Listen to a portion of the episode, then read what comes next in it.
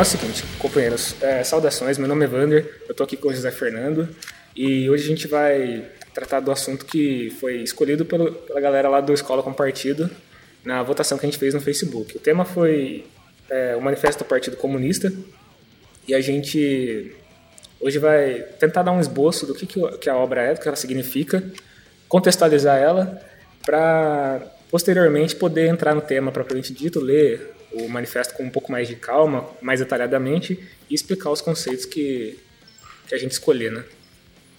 Muito bem, saudação companheiros e nós vamos começar aqui de acordo com uma pauta que, que o, mais o Vander elaborou, né? Eu coloquei alguns adendos. Nós vamos começar numa contextualização do, da obra, né? É, por que foi, foi editado? Por que, que Marx e Engels, na, em 1848, viram a necessidade de de tirar esse manifesto aí. Aqui eles estavam respondendo, o que estava acontecendo. Isso aí já pode ser visto no primeiro parágrafo da obra já, né, que é um dos mais conhecidos, talvez, da literatura mundial, isso aí, do, que é um espectro ameaça a Europa. Dois pontos, o espectro do comunismo.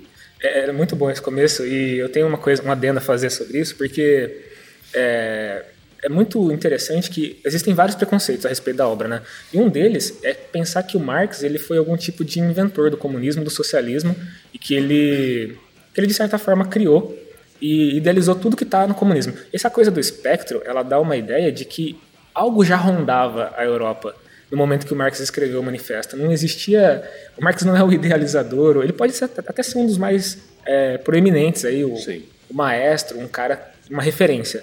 Mas os socialistas já existiam, já estavam na, na Europa, já estavam trabalhando, e o que o Marx fez com a obra, o que ele buscou fazer, foi organizar o pensamento socialista que já rondava de fato a Europa, é, num período que estava completamente conturbado ali e que várias ideias estavam sendo disputadas, né? Exatamente. Essa contribuição dada por Marx e Engels, né, com o marxismo, é o que eles chamam de socialismo científico ele estava em oposição a outros socialismos, outras formas de tentativa de organizar o proletariado ou não, uhum. é, muitas da, da, das quais eles colocam como utópicas, né? como Charles Fourier, é, Robert Blank e outros proeminentes da, desse aspecto mais utópico do, do socialismo mesmo. Depois a gente pode até fica mais adiantado na obra, mas a gente pode fazer alguns comentários sobre isso aí.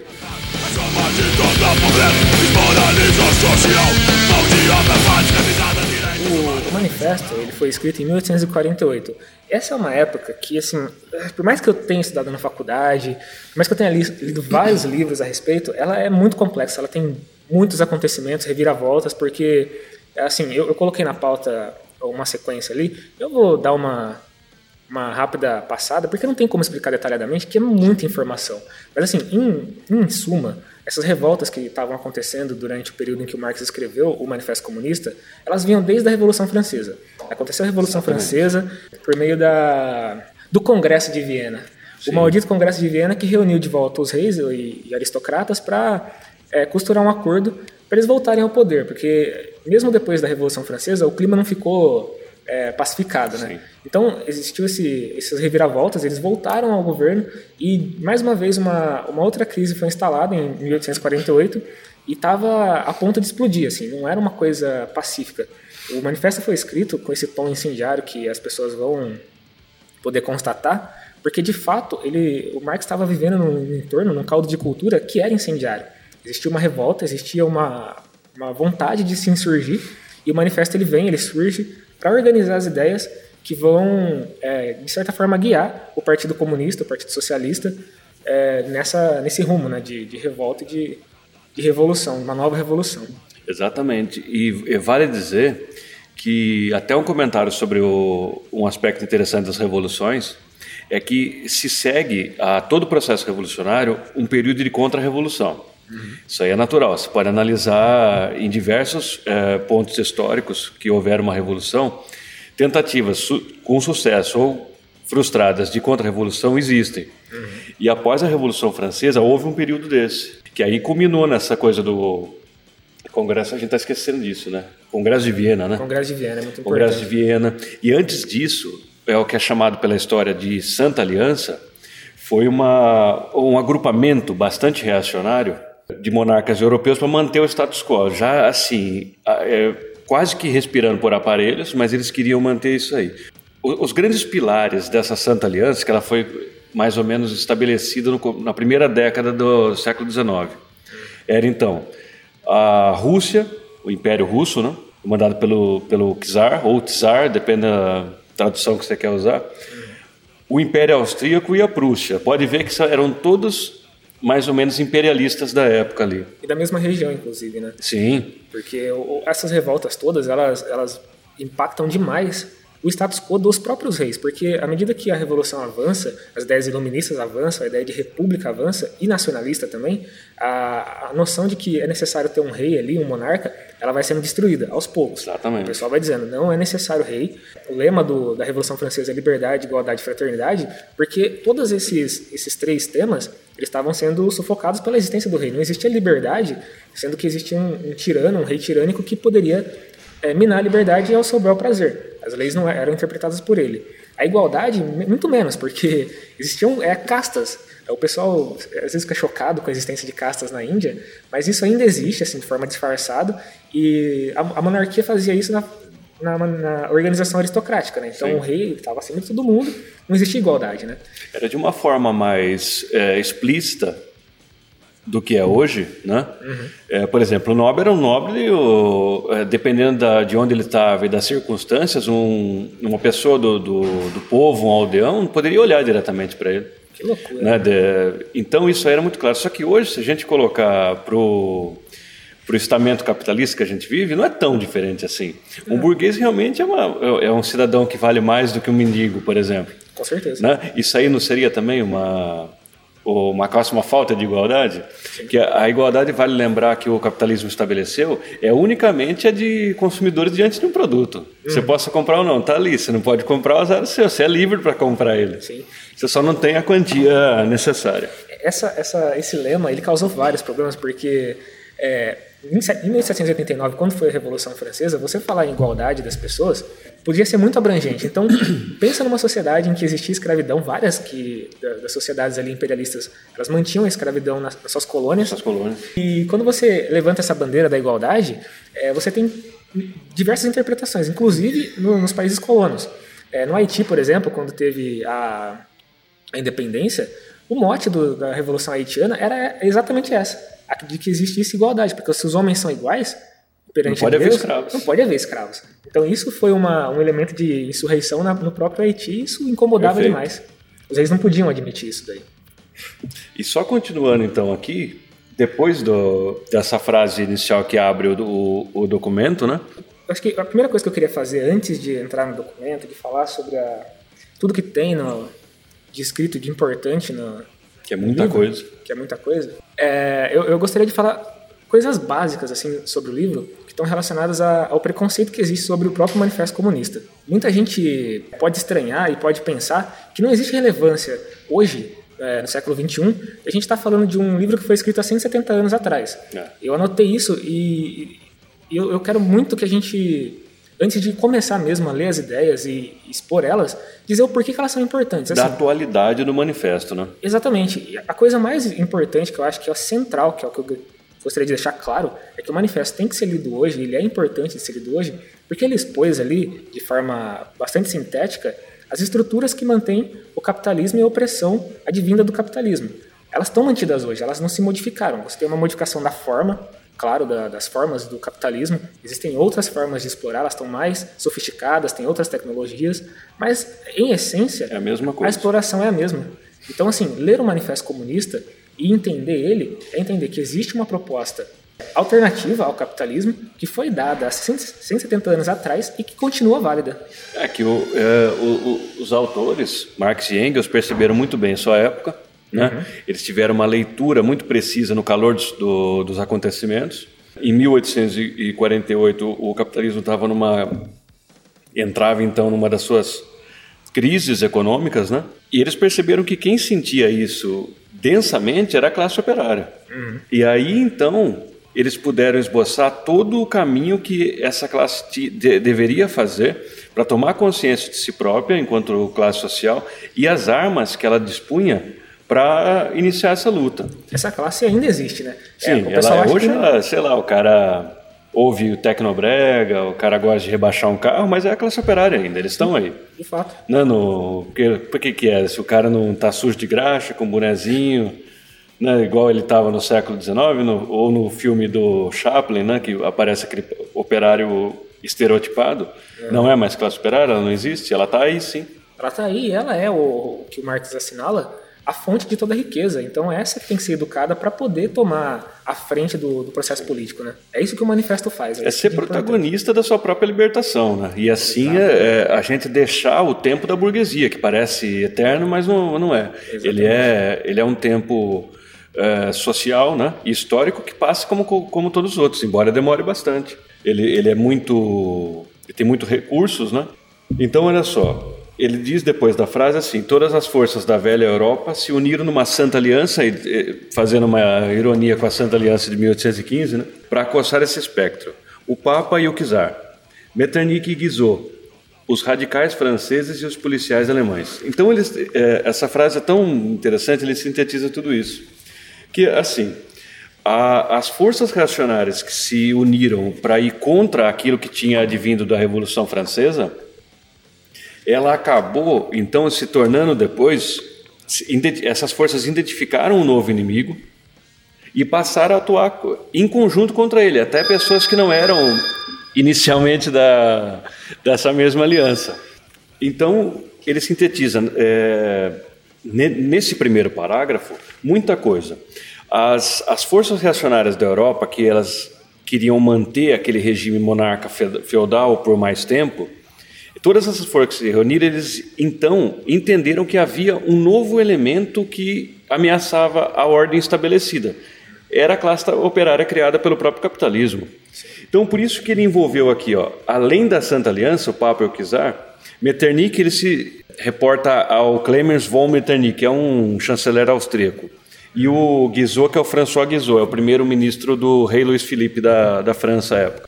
Aí coloca os radicais franceses e os policiais alemães. Então, todo mundo. O que, que ele fala? Que a sociedade reconheceu a classe operária como uma ameaça e uma coisa a ser combatida. Voltando para hoje um pouco, antes de mergulhar no passado, existe a mesma é, força reacionária agindo contra o comunismo. O, o que se fala do comunismo hoje é muito parecido com o que se falava no, do comunismo há 170 anos atrás. É, é a mesma força. Então, assim, a, o que a gente estudou no, nos capítulos anteriores da ideologia alemã e que o Marx repete aqui nesse livro, em outro ponto, que ele fala assim que a, as ideias dominantes de uma época são as ideias da classe dominante.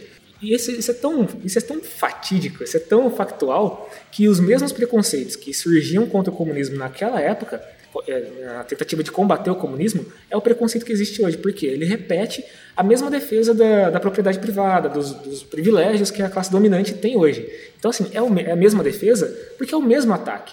Exatamente. Então, e, e, porque os interesses da classe é, burguesa não se modificaram e não podem se modificar. Exatamente. A existência parasitária deles depende enormemente da exploração da classe operária como se fosse propriedade dela. Que eles têm a propriedade da classe operária de conjunto, é uma propriedade da burguesia. Então eu elenquei ali é, alguns preconceitos comuns que advêm dessa, desse raciocínio que eu estava elaborando agora. E eu quero combater um por um, assim, eu quero que a gente só passe rapidamente porque eu já vi, eu já ouvi esses preconceitos na minha frente e eles estão relacionados com a negativa das pessoas a, a, compreender o próprio manifesto. Então eles dizem coisas muito bárbaras do comunismo. Por exemplo, comunismo é volta de pobreza. Meu, é, não tem nem por onde começar a dizer que isso é uma pura mentira, porque o que os trabalhadores produzem é riqueza. Então é impossível que o comunismo queira que as pessoas sejam pobres, que elas não tenham nada, se o que está afirmando o próprio Marx no manifesto é que os trabalhadores têm direito a tudo que eles produzem, Exatamente. toda essa riqueza. E é quase que na contramão disso. É na contramão. Porque a luta maior do, dos comunistas, que é a luta do. Depois a gente vai ver que não tem distinção da luta operária e da luta dos comunistas. É por que o, o, operário ele usufrua cada vez mais da riqueza social. Então, como isso pode significar um voto de pobreza? Não faz sentido nenhum. Não, o comunista, o comunista não quer ser pobre. É, tem muita gente que fala assim, ah, o comunista de iPhone. Então qual seria o problema, né? Qual seria o problema? O comunista tem que ter o iPhone, tem que ter a Ferrari se ele quiser, e tem que ter a, a casa que ele quiser. Não é uma questão de, de ser pobre, é uma questão de ter o acesso ao bem so, socialmente, não privar os outros de ter aquele mesmo Sim. bem. Ele só é. Os comunistas eles só são radicalmente opositores da riqueza como propriedade privada. Exatamente. Aí sim. Tem, tem mais três preconceitos ali, quatro preconceitos, que assim, comunismo é dividir todos os bens, bens com os outros pobres, né? Isso já a gente já pode deduzir do que a gente acabou de falar, sim. né? E que o comunismo é, exige que as pessoas não trabalhem. Como assim não trabalhar? A gente está na contramão disso. O pessoal deveria saber que o comunismo ele diz que o, que o trabalho é um dever social. O, o homem vive em contato com a natureza, como a gente viu na ideologia alemã, e isso, esse, essa relação se dá por meio do trabalho. Então, o trabalho é um, é um, dever de todos na sociedade. Então, eles deviam colocar lá: o comunismo quer que todo mundo trabalhe, não, né, não, principalmente os burgueses. Que não trabalham. Né? Atividades sucrocoleiras. né, não. Nossa, o Gulag Canavieiro é, é, um sonho, cara. Só digo isso.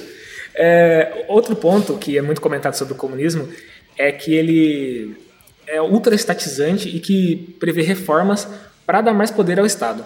Isso daí, ele, ele cabe muito mais aprofundamento. Acho Sim, que a gente vai entrar. É um tema mais complicado. A gente vai entrar nisso porque o, o manifesto mesmo ele propõe um modelo de, de governo, de Estado, e que ele dá algumas. É, uma fórmula mais ou menos é, concreta de como deveria ser um governo, um governo operário, de como ele deveria progredir para se tornar um governo é, operário. E ele, ele comenta o Estado, ele comenta os poderes, comenta o imposto, todo o sistema de, de governo, de gestão.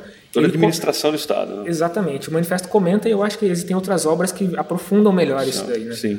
Então não tem nada a ver com isso. Mais ou menos Estado não tem relação nenhuma com a é, existência da. Essa pergunta ela é tão abrangente. Por exemplo, eles falam que o por exemplo, fala que o, o, PT, na visão dos reacionários do Brasil, é comunista e aparelhou o Estado. Né? O PT não fez isso porque o PT foi atacado pelo próprio Estado. Né? Que ele deveria, então, comandar com mão de ferro. É, a resposta para isso, se a gente for querer se aprofundar, é o, o que o comunismo quer dar poder ao Estado. Sim e não, depende. Que Estado, né? Quem, é, quem tá qual Estado? estado? o, os marxistas reconhecem que o Estado é, uma, é um reflexo de, do, do poder de uma classe social. Se o, se o Estado for operário, a gente vai querer fortalecer o Estado. Exatamente. Se o, operário, se o Estado for burguês, a gente não vai querer dar nem um pontinho de força para o Estado. Essa democracia que a gente conhece hoje, que está formatada aí para supostamente representar o povo, ela não representa o interesse do povo. A gente está cansado de saber isso. Então, essa democracia, ela é dispensável. Se for para ter uma ditadura do proletariado, que é o que o Marx propõe, é preferível que exista uma, uma ditadura do, do, proletariado que de fato é uma ditadura democrática. Sim. Parece contraditório em termos, mas a única forma de existir uma democracia de fato é uma classe. É, que de fato dita. É isso é. mesmo, é. porque, por exemplo, porque você, a burguesia é uma minoria, é, nu, é numérico mesmo. Sim. Eles são minoria na sociedade, é uma classe parasitária extremamente parasitária. Se você pegar um capitalista do sistema financeiro, por exemplo, o cara não produz absolutamente nada. Ele nem entra numa fábrica, né? Não, de jeito nenhum. O capitalista industrial ainda ele produz mercadorias, bem materiais. Então, a burguesia sendo minoria, mesmo, mesmo que ela governe num estado democrático, ele é muito mais ditatorial do que uma ditadura da maioria do povo. Exatamente. Vamos pensar um pouco nisso aí. Porque a ditadura do proletariado ela vai estar voltada, guardar as devidas proporções, para os anseios da maioria esmagadora da população. Agora a gente está numa democracia que ela é voltada, ela é escrita para meia dúzia de família. É. Qual, qual, ditadura que é? Então, você, fala das suas ditaduras, das minhas ditaduras, esconde as suas, né? Exatamente. A ditadura, a, a, democracia que a gente tem hoje, ela está voltada para atender o interesse de meia dúzia de agropecuário, bilionário, dono de terra, é, gente do sistema financeiro, que inclusive está fora do país, é, o pessoal não se dá conta disso, o pessoal nacionalista que está entregando riqueza para fora do país, e mais meia dúzia de comunicador, que tem uma, uma pesada, um pesado investimento em controle Sim. da informação. Né? Então, essa democracia ela é falsa. Você pode até votar, acreditar que você está exercendo o seu direito de voto, está exercendo a democracia, quando na verdade quem controla de fato o Congresso, os poderes, a gente já sabe quem é e não Sim. somos nós, né? direitos humanos é opcional. Quanto custa o homem não? Desprezo da escravidão. Um mulato baiano que morreu em São Paulo.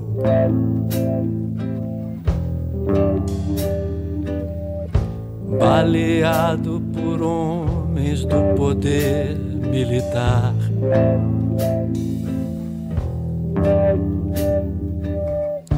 Nas feições que ganhou em solo americano.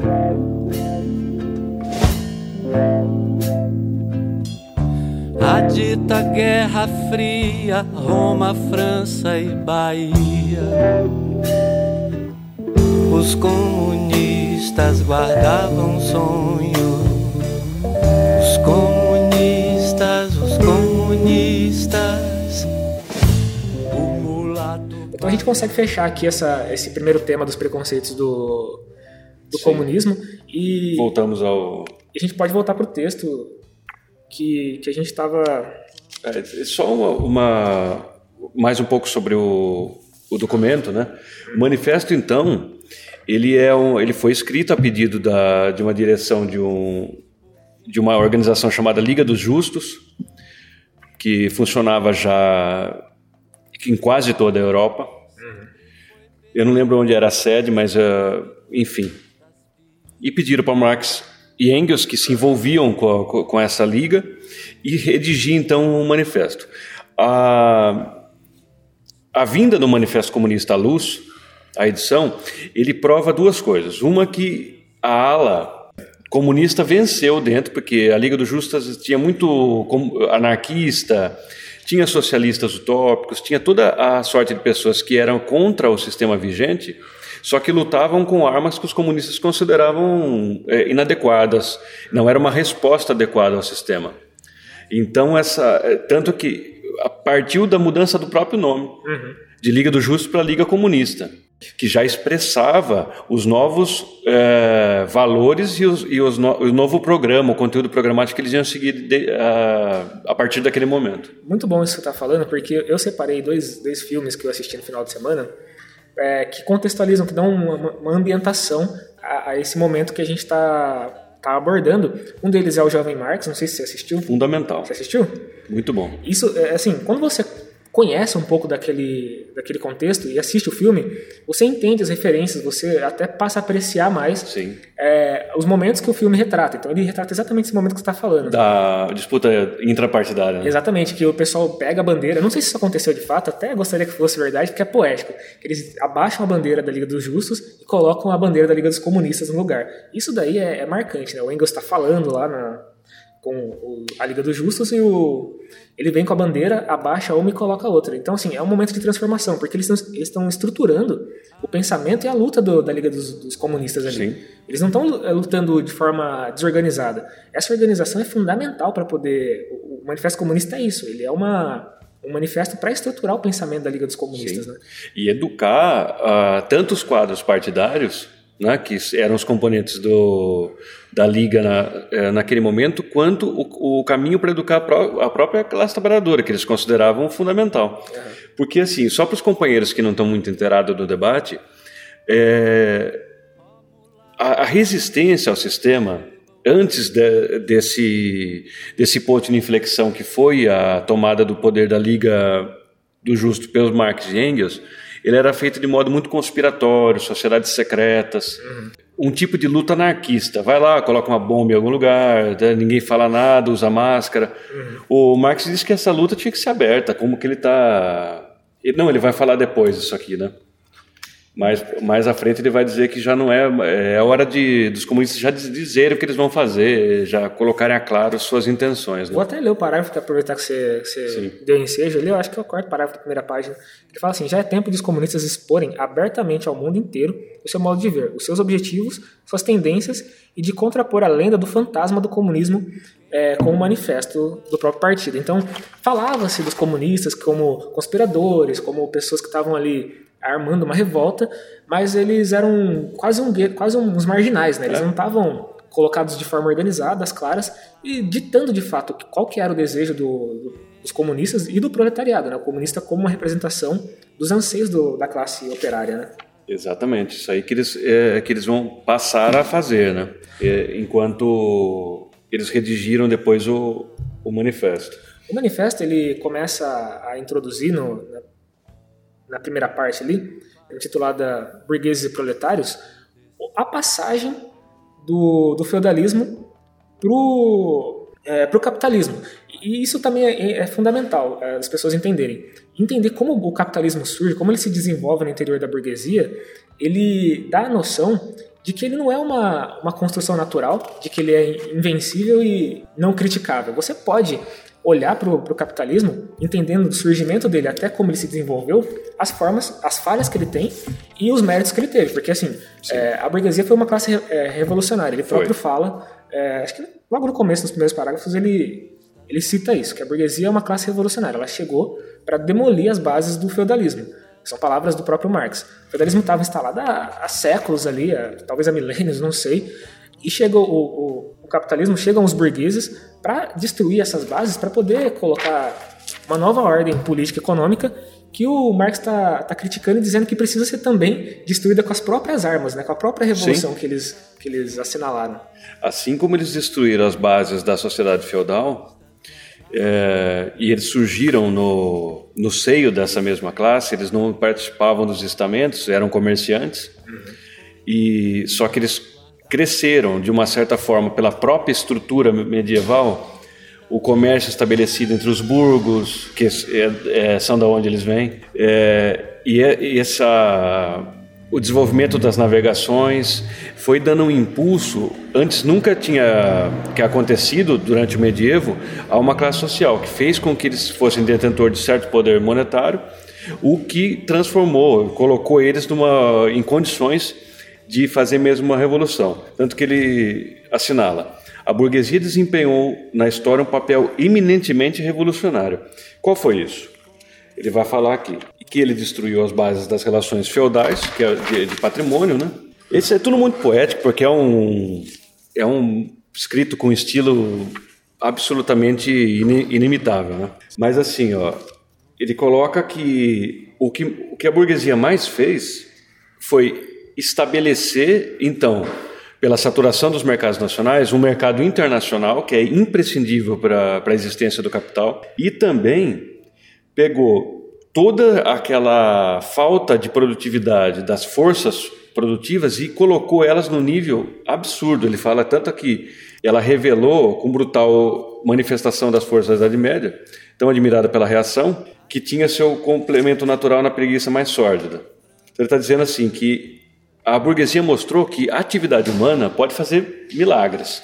É, essa, essa elevação à enésima potência do trabalho, ela é fruto do trabalho industrial, que visa a eficiência acima de qualquer outra coisa. Né? Então, o trabalho industrial organizado, ele leva a produtividade humana a um nível nunca antes visto, porque se antes o, o, o plebeu trabalhava é, para o senhor feudal a troco da subsistência e de um excedente que, que tivesse ali para ele vender, para ele comercializar, o, o capitalismo e a burguesia levaram isso a um nível em que ele podia produzir 10, 20, 100 vezes mais do que ele produzia Sim. antes. E era para vender, era para trocar, né? Como esse, esse comércio era internacional e tinha campo para muita exploração, o limite do, da exploração do trabalho é incalculável. No próprio filme, no outro filme que eu assisti, que eu esqueci de falar, Qual, que é Os Miseráveis. Os Miseráveis. Que é baseado no... Do Vitor Hugo, né? Baseado no romance do Vitor Hugo, que inclusive, assim, para quem não quiser ler as mil páginas de romance, que eu acho que são muito mas cansativas... é, é muito bom. É, vale a pena, mas para quem não quiser, é, tem a versão resumida que tem, acho que tem umas 600 páginas.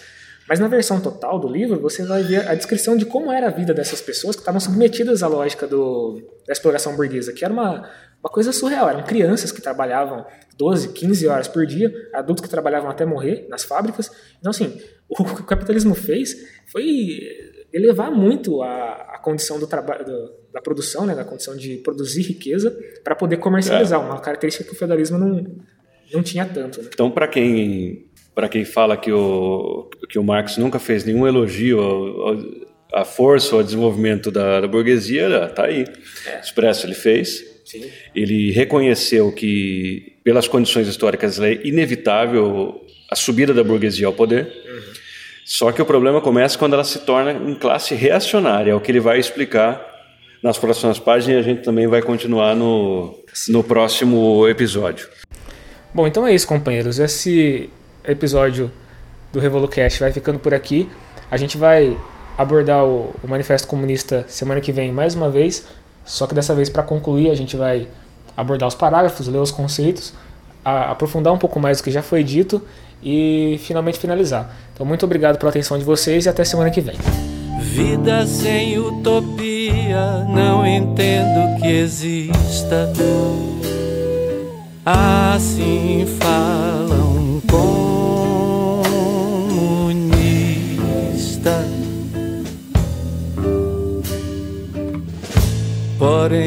raça humana segue trágica sempre.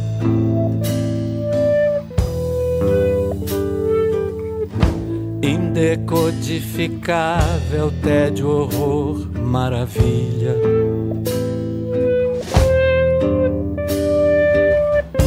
Ó mulato baiano, o samba o reverencia.